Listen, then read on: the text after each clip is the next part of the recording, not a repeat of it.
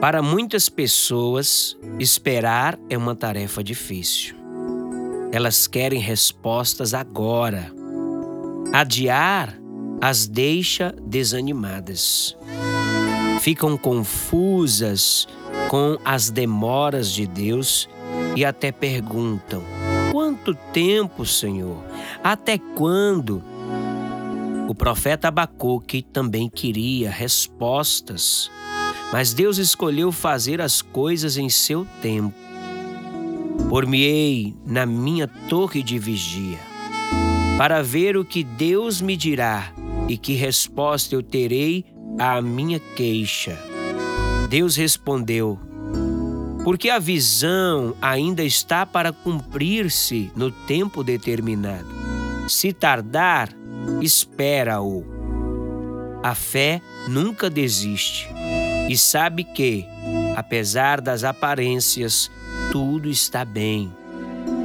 Ela pode esperar sem qualquer sinal ou indicação significativa de que Deus está agindo, porque tem confiança nele. Madame Gugnon disse: Cada demora é perfeitamente boa, porque estamos nas mãos seguras de Deus. Precisamos aprender a ver cada demora como se fosse perfeitamente boa.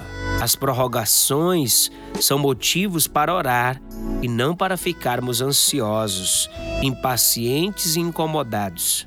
São oportunidades para Deus desenvolver aquelas qualidades imperecíveis, mas difíceis de serem adquiridas: a humildade, a paciência, a serenidade e a força. Deus nunca diz: espere um pouco a não ser que esteja planejando fazer algo em nossa situação ou em nós. Ele espera para ser bondoso. Por isso, não desanime se a resposta de Deus tarda. Ainda assim, espere. Deus alonga nossa paciência para que cresçamos espiritualmente. Eu sou o pastor Alain Amora da Missão Cristã Ágape e este é o nosso podcast. Eu tenho certeza que você foi muito edificado.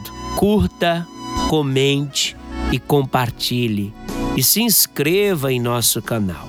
Que Deus abençoe você poderosamente.